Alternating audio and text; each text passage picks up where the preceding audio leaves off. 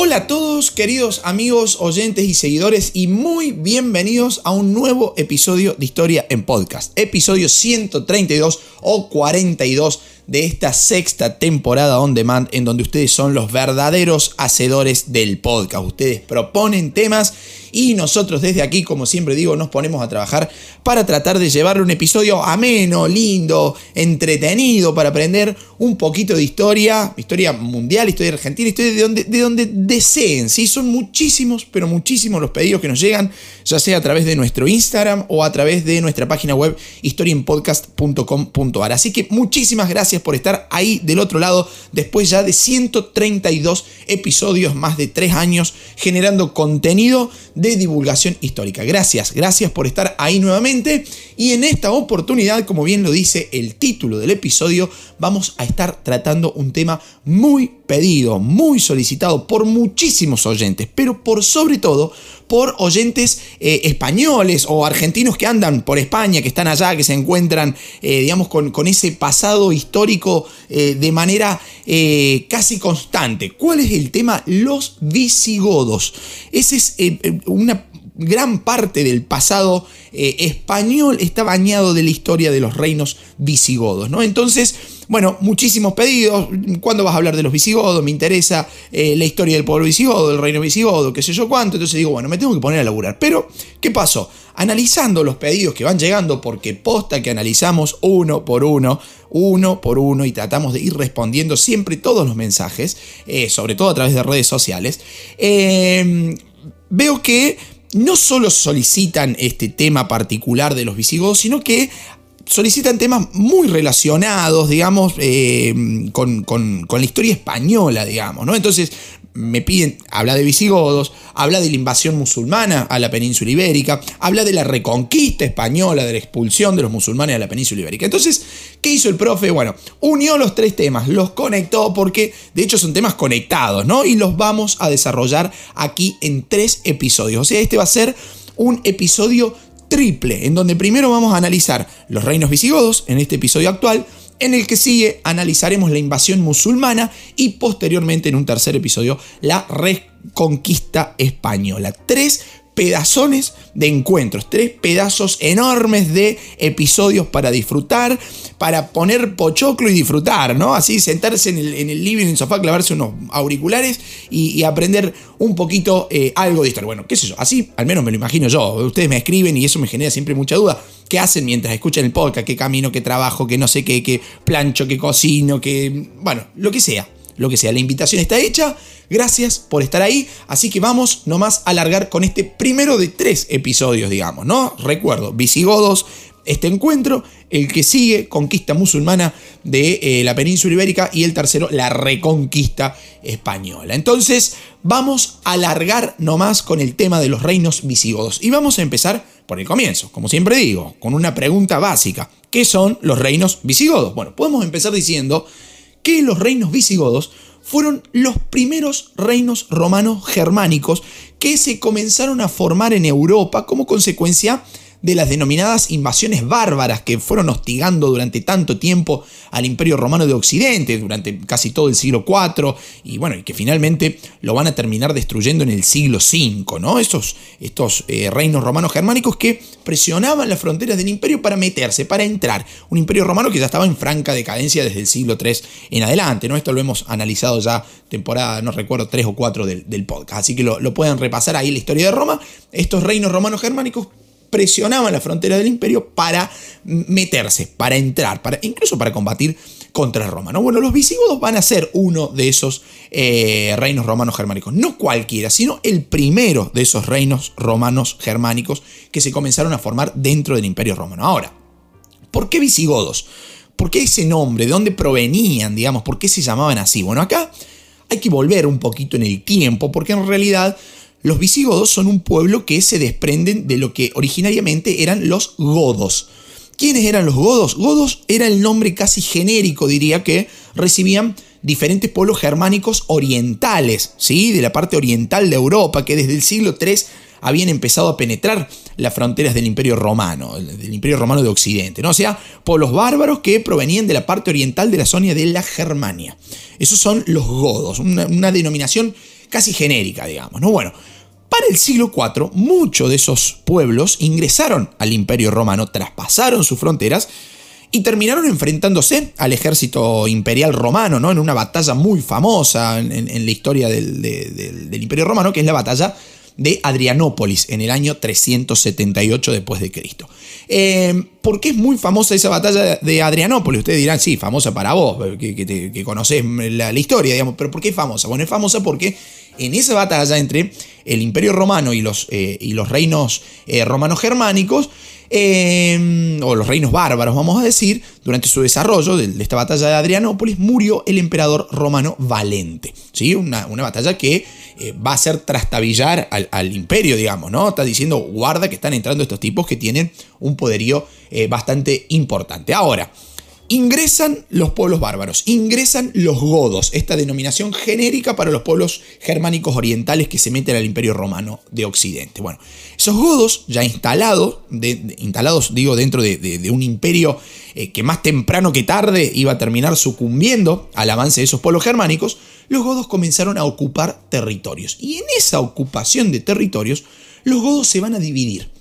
Imaginen que los tipos venían caminando desde Oriente, imagínenlo, ¿no? Imaginen que venían los, los godos eh, desde el oriente de, Europa, ¿sí? Venían ahí muy campantes diciendo, oh, guarda que nosotros vencimos, que somos poderosos, que venimos con mucha sed de ocupación territorial.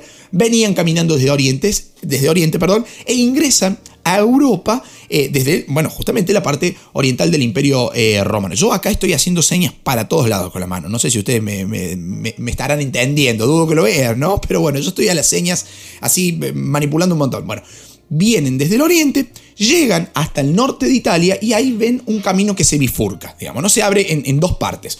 Una parte de los godos dobla hacia la izquierda. Recuerden, venimos desde Oriente hasta el norte de Italia un camino que sigue derecho y otro que dobla a la izquierda. Bueno, una parte de los godos dobla a la izquierda, o sea, se, sale del camino eh, principal, es decir, se mete en la península itálica. Y ahí ese pueblo de los godos que se mete en la península itálica recibe el nombre de ostrogodos.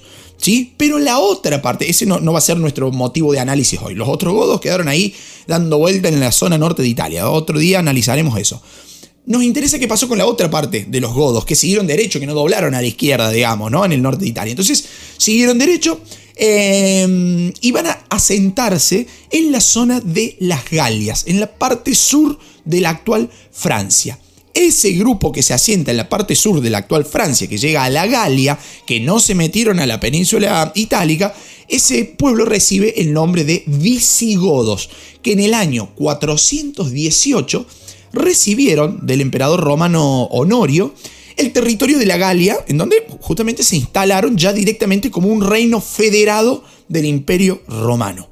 Esto es muy importante, o sea, eh, ya prácticamente en alianza los tipos. Fíjense que esto sucedió en el año 418 y el Imperio Romano de Occidente cae en el año 476. O sea que desde así al menos 70-80 años antes de su caída, eh, los visigodos ya estaban dentro del Imperio Romano con la categoría de reino federado, gracias a este acuerdo que habían hecho en el año 418 con el emperador romano eh, Honorio. Ahora, ¿cómo era esa alianza? ¿Cómo funcionaba ese reino federado? Bueno, resulta que a partir de un pacto que se llamaba feudus, eh, del cual derivará posteriormente el feudalismo, eh, los visigodos recibían el control territorial a cambio del compromiso de brindarles al Imperio Romano colaboración militar, de ayuda militar, y enfrentar así de manera conjunta, digamos, a los enemigos del Imperio Romano. Es decir, tierras a cambio de ayuda militar, el origen de lo que muchos años después serían las relaciones feudo-vasalláticas entre señores feudales y vasallos. Pero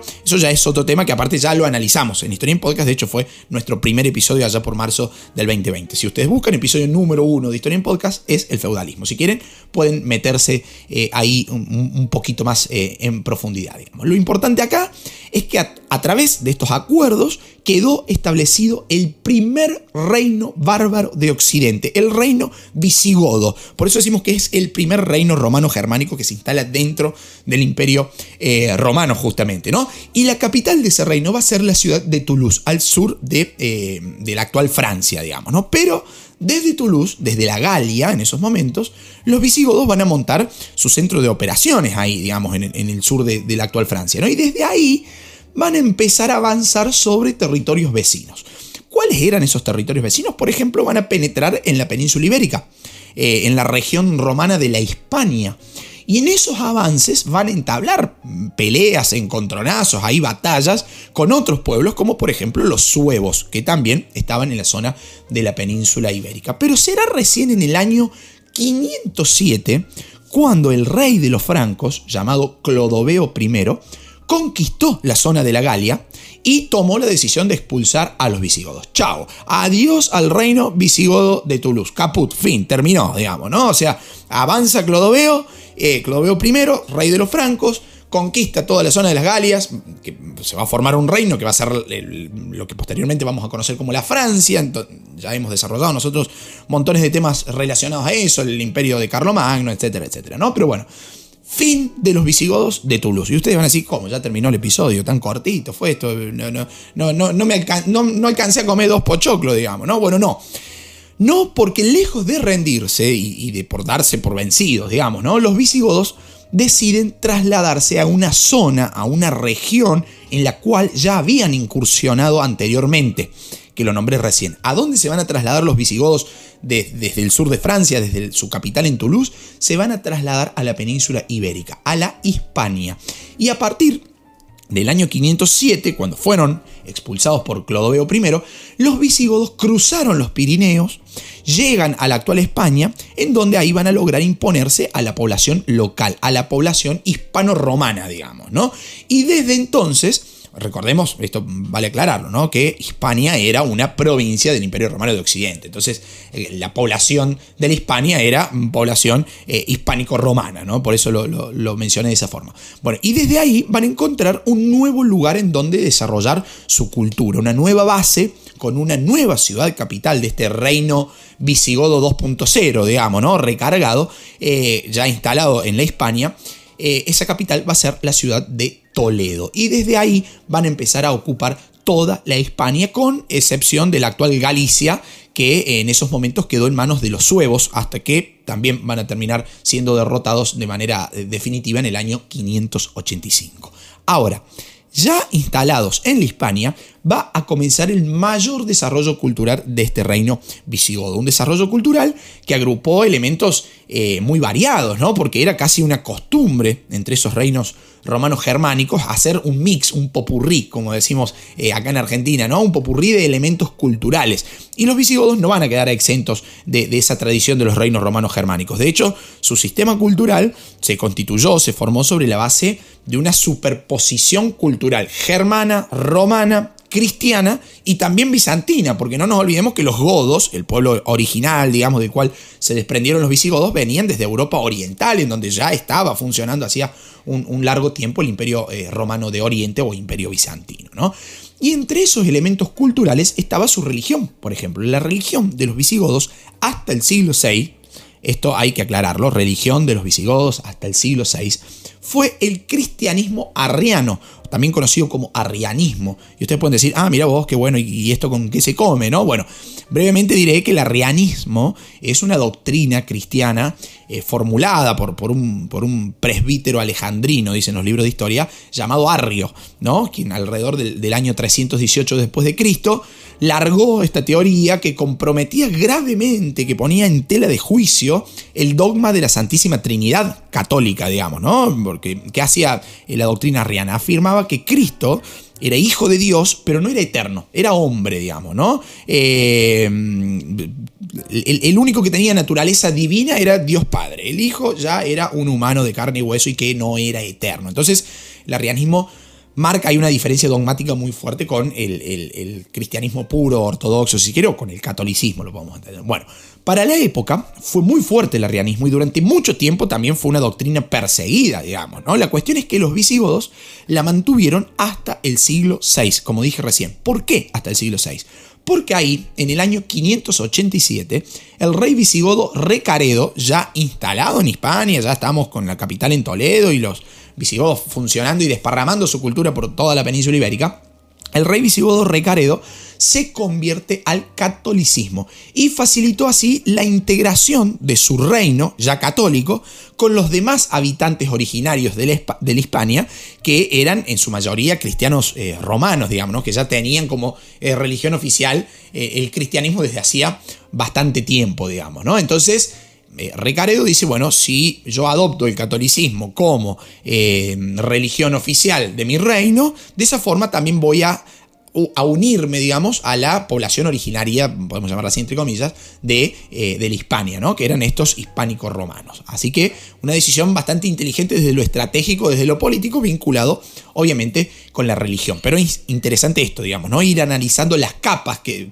las capas culturales que va habiendo, esta superposición de costumbres romanas, de costumbres visigodas, de costumbres bizantinas, cristianas, católicas, ¿no? Un, un mix eh, bastante interesante en cuanto eh, a lo cultural. Ahora, en cuanto a la formación del tejido social del reino visigodo, Debemos decir, para ser sinceros, que numéricamente los visigodos representaban una clara minoría de los habitantes de la península ibérica y de la Hispania particularmente, ¿no?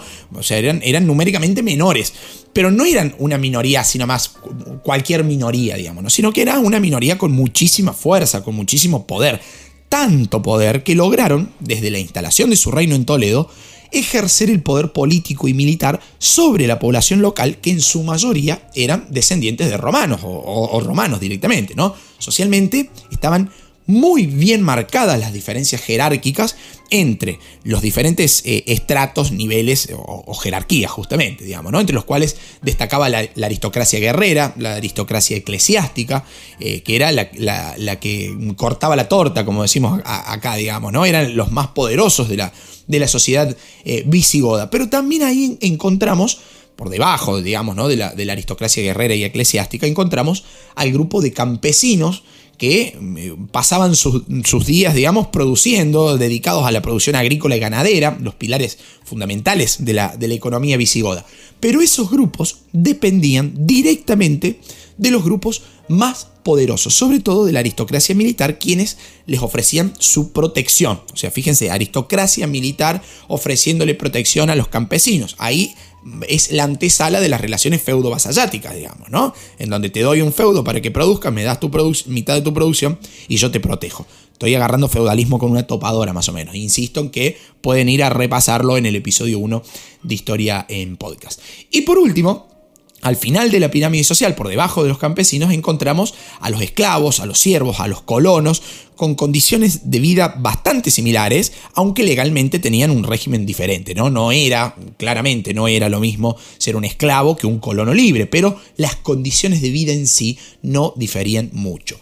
Y hablando de lo legal, ¿sí? podemos decir que los visigodos también tuvieron su desarrollo jurídico. De hecho, aquí en Argentina se estudia en la carrera de, Derecho, de Abogacía, como prefieren llamarla, en la materia Historia del Derecho, se, historia, se estudia perdón, parte de la historia de los visigodos y su reformulación de leyes, digamos, ¿no? leyes, tratados que eran anteriores a ellos, que venían, digamos, de la del, tiempo de los romanos, bueno, los visigodos hacen, hay una modificación importante de esa ley en España, que después nosotros, latinoamericanos, vamos a recibir toda esa herencia legal jurídica que los visigodos habían desarrollado en España eh, con, digamos, con el desarrollo previo a su vez de los romanos. Entonces hay una línea histórica dentro del derecho en donde tenemos derecho romano, derecho visigodo, eh, y posteriormente ese derecho que termina llegando aquí a las colonias españolas en América, ¿no? Por eso es tan importante estudiar el derecho romano, el derecho visigodo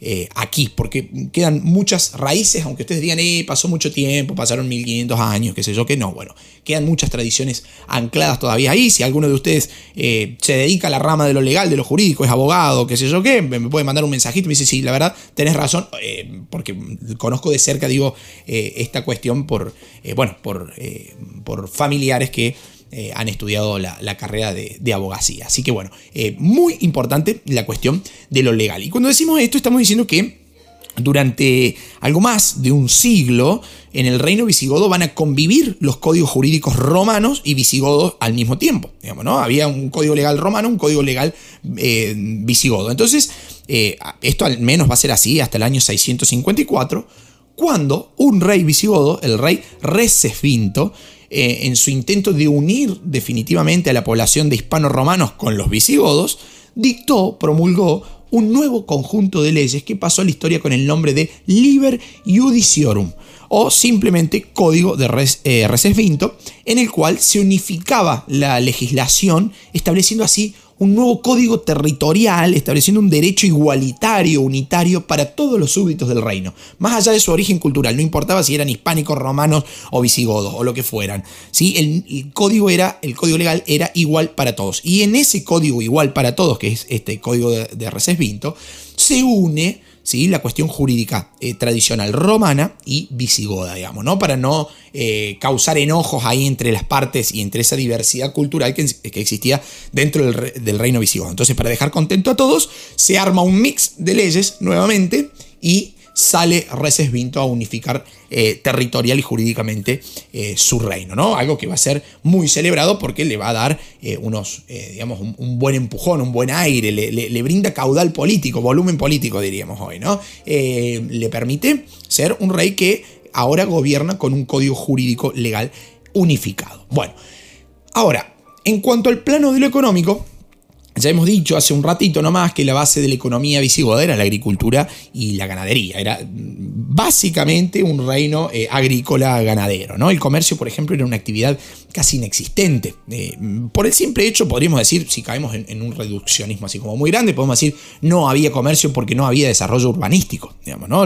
el desarrollo urbanístico de los visigodos fue bastante escaso las pocas ciudades que construyeron funcionaban como fortalezas, con grandes murallas que oficiaban de defensa, digamos, ¿no? Entonces, como ya hemos explicado en otras oportunidades, al no haber desarrollo urbano, la actividad comercial por consiguiente también es escasa, digamos, ¿no? Entonces, lo que había eran algunos pequeños intercambios de productos eh, de lujo que generalmente procedían del, imperio bizantino y que eran eh, usados como Em, bienes de consumo exclusivo de la, de la aristocracia, digamos, de esa aristocracia guerrera o eclesiástica, y no más de eso. Ahora, en cuanto a la organización política, podemos decir que el reino visigodo se, organizaba políticamente como eh, una, una monarquía. Sin embargo, los reyes tenían un poder bastante limitado y el cargo no era hereditario, sino que el rey se elegía entre los miembros de esa aristocracia guerrera que les decía anteriormente que eran los que cortaban la torta, digamos, ¿no? Eran los que tenían el verdadero poder. El rey, como les decía, limitado en su poder, gobernaba junto con la denominada eh, administración palatina, ¿sí? Que estaba constituida por dos órganos.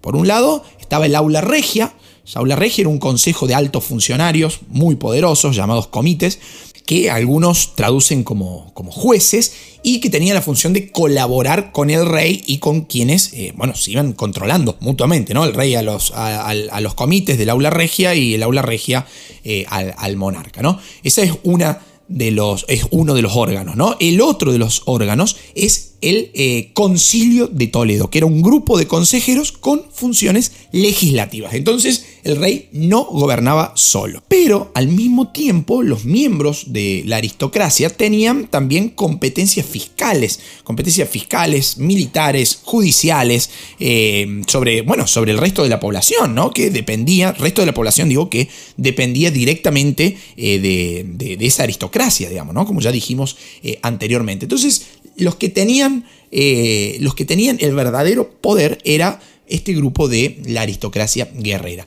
Y con el tiempo, esos vínculos privados fueron cobrando cada vez mayor importancia hasta llegar a una verdadera fragmentación del espacio político, algo que después eh, se va a ver, insisto en esto, durante el feudalismo. Cada aristócrata guerrero comienza a manejar a, un grupo determinado de la población, rural, básicamente rural, hemos dicho que el desarrollo urbano era muy pobre, entonces eso va a ser la antesala del feudalismo en, eh, en España, digamos, ¿no? Pero bueno, no todo dura para siempre y los visigodos no van a ser exactamente la excepción eh, a esta regla. Bueno, ¿qué pasó En el año 711 el reino visigodo llegaba a su fin. Un fin que se empezó, aunque parezca contradictorio, ¿no? El fin empezó en la famosa batalla de Guadalete, desarrollada entre el 19 y el 26 de julio del año 711, aunque hay algunos, si ustedes buscan, si ustedes googlean la batalla de Guadalete, hay algunos historiadores que la marcan, que la, digamos, la colocan, la fechan eh, en el año siguiente, en el año 712, pero tradicionalmente se acepta que fue en el año 711. Ahí, en esa batalla, en la batalla de Guadalete, eh, en el contexto de la expansión musulmana por el Mediterráneo, las tropas del califato Omeya invadieron la península ibérica. Los visigodos, con muchos problemas internos para esos momentos, con conflictos con otros pueblos de la península y ahora encima también enfrentados a las poderosísimas tropas omeyas, terminaron sucumbiendo a las tropas árabes. Tal es así que en la batalla de Guadalete pierde la vida eh, el considerado como último rey de los visigodos, llamado Roderico o Don Rodrigo. ¿no? Eso pasó, como dijimos recién, en el año 711. Y para el año 726 los musulmanes ya habían logrado ocupar toda la península. Pero a partir de ahí ya entramos a otra historia que analizaremos en la próxima entrega de estos capítulos, de este capítulo triple, digamos, ¿no? En esta serie de tres episodios de Historia en Podcast en donde analizamos Reino Visigodo, eh, conquista musulmana de, de la península ibérica y reconquista española. Así que Queridos amigos, hasta aquí el episodio de hoy. Un repaso breve, rápido, a vuelo de pájaro, como siempre digo, porque la idea es que ustedes después, si les interesa el tema, puedan profundizar en lo que quieran. Hay muchísima bibliografía sobre esto. Eh, la idea es aclarar, tener un panorama de qué pasaba en esa Hispania antes de ser España, justamente. Eh, y acá repasamos entonces, en ese sentido, la historia de los visigodos. Espero que les haya gustado, espero haber estado a la altura de sus expectativas, sobre todo para aquellos que me han solicitado tantas veces este tema y si así ha sido, los invito a que puedan colaborar con Historia en Podcast. Historia en Podcast es un proyecto de divulgación totalmente gratuito. Lo pueden escuchar cuantas veces quieran, en el lugar que quieran, a través del dispositivo que quieran, haciendo lo que quieran.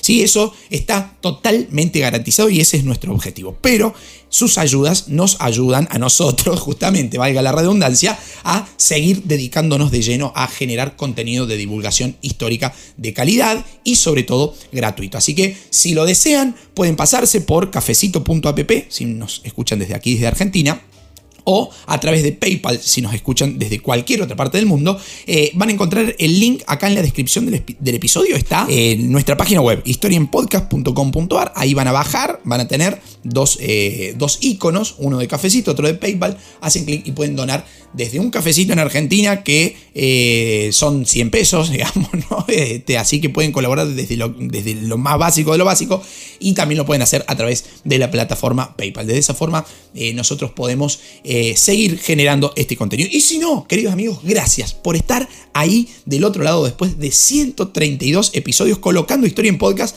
eh, en uno de los podcasts educativos más escuchados de toda Latinoamérica. Gracias, gracias, gracias, gracias. Los invito también a pasar por nuestro Instagram, Historia en Podcast, así nos encuentran en donde subimos información verdaderamente eh, interesante. Así que, queridos amigos, hasta el próximo episodio cuando la historia nos vuelva a encontrar. Chao, muchas gracias.